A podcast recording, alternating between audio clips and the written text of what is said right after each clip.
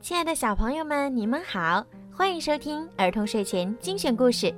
我是每天给小朋友们讲睡前故事的小鱼姐姐。今天的故事呢，要送给广州市番禺区奇雅幼儿园大二班的郑诗琪小朋友。今天呀，是你的生日，你的爸爸妈妈为你点播了属于你的专属故事。爸爸妈妈想对你说：“亲爱的宝贝。”今天是你六岁的生日，你的爸爸妈妈还有哥哥祝你生日快乐，Happy Birthday！时间过得真快呀，转眼间，宝贝你六岁了。六岁是一个非常美好的年龄，也是你人生旅途中第一个里程碑。宝贝，你即将告别无忧无虑的幼儿园生活。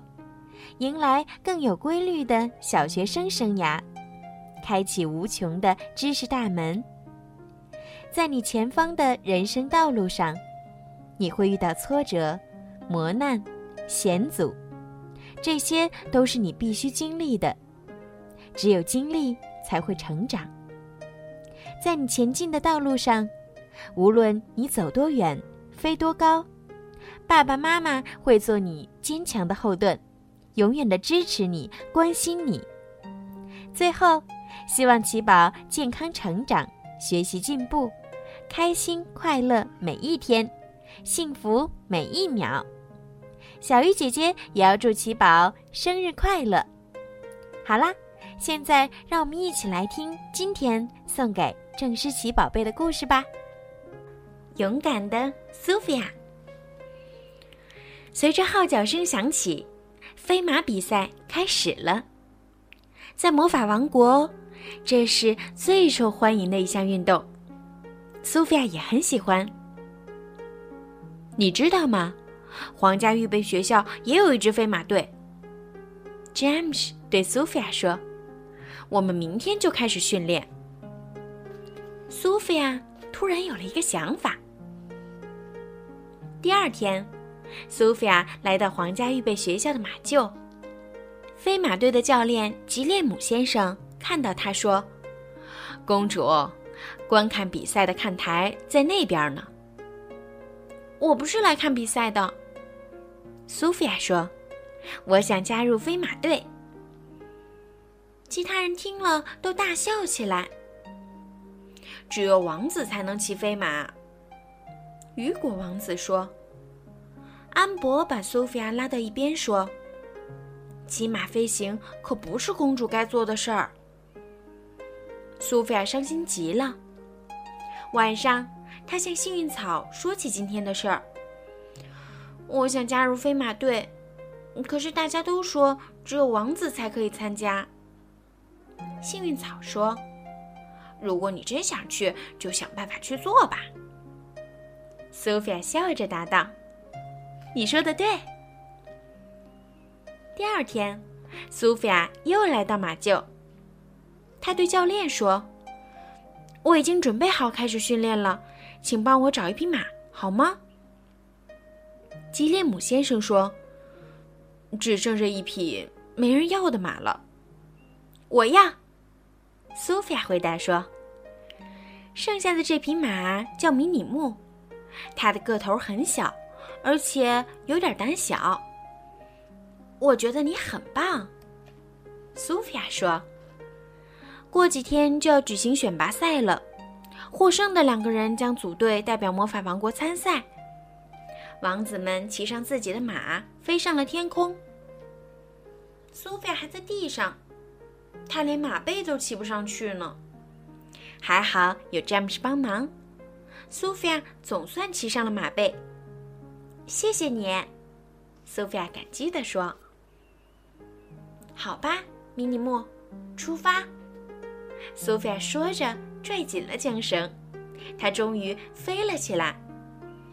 可刚飞起来，苏菲亚就从马鞍上滑了下来，重重的摔在了垫子上。詹姆斯连忙跑过来帮忙，拉起苏菲亚。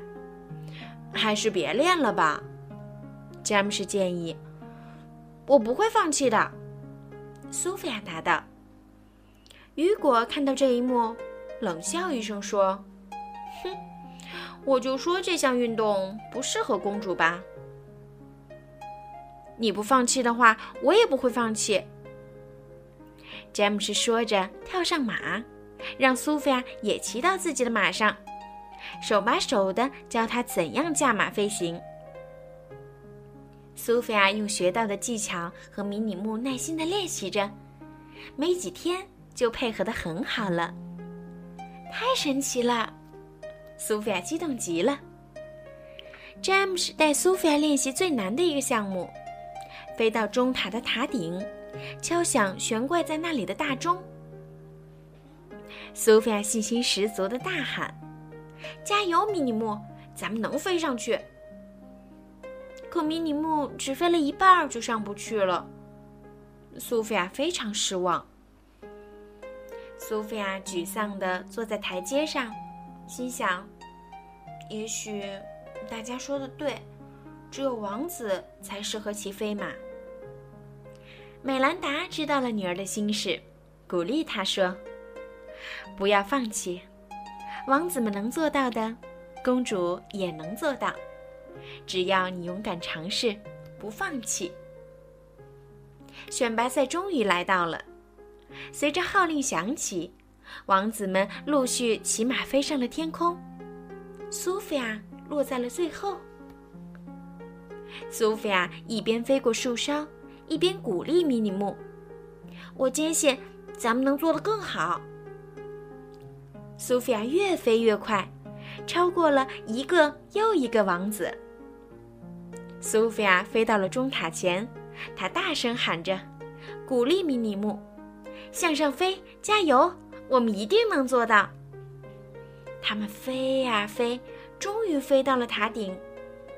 苏菲亚看准时机，对迷你木说。就是现在，收起翅膀，穿过去。